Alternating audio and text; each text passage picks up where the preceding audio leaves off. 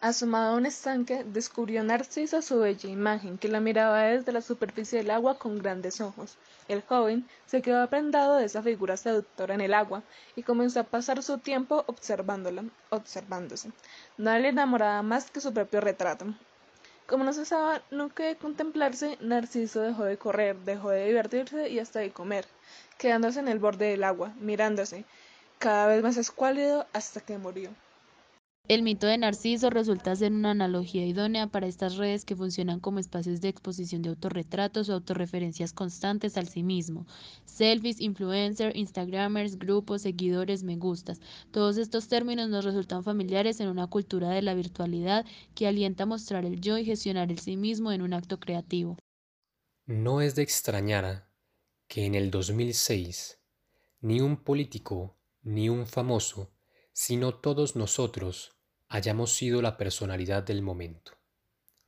El auge de las redes no pudo ser mejor representada que con un espejo en la portada de la revista Times. A nuestros días, Narciso aún sigue mirándose en el espejo, empeñado en autorreferenciarse.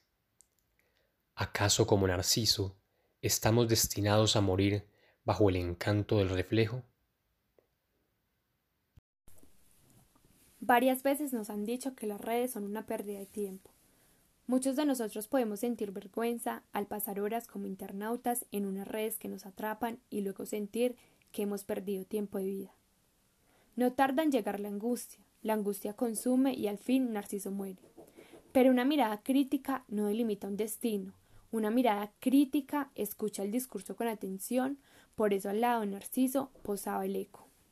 El discurso del deseo es hegemónico en lo que creemos sobre las redes y su uso, es decir, cuando la única razón que explica este fenómeno mundial es el efecto de la dominación sobre los cuerpos que desean, que pierden el tiempo en el consumo de redes, entonces Narciso sí muere.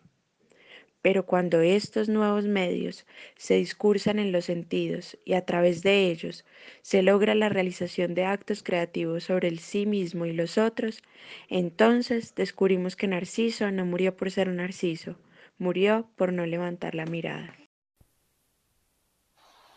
Asomado a un estanque, descubrió Narciso su bella imagen, que la miraba desde la superficie del agua con grandes ojos.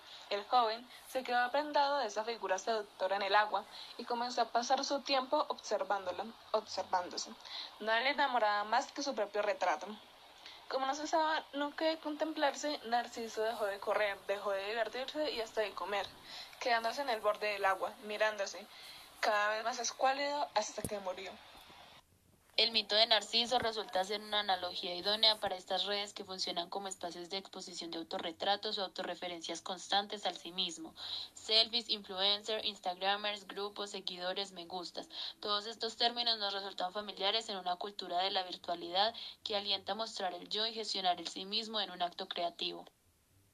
No es de extrañar que en el 2006 ni un político ni un famoso sino todos nosotros hayamos sido la personalidad del momento. El auge de las redes no pudo ser mejor representada que con un espejo en la portada de la revista Times.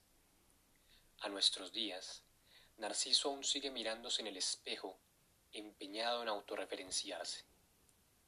¿Acaso como Narciso estamos destinados a morir bajo el encanto del reflejo?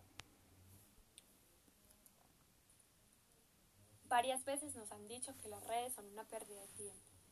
Muchos de nosotros podemos sentir vergüenza al pasar horas como internautas en unas redes que nos atrapan y luego sentir que hemos perdido tiempo de vida.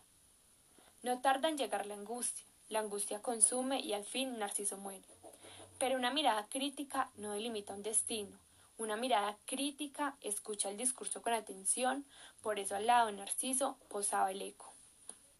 El discurso del deseo es hegemónico en lo que creemos sobre las redes y su uso, es decir, cuando la única razón que explica este fenómeno mundial es el efecto de la dominación sobre los cuerpos que desean, que pierden el tiempo en el consumo de redes, entonces Narciso sí muere.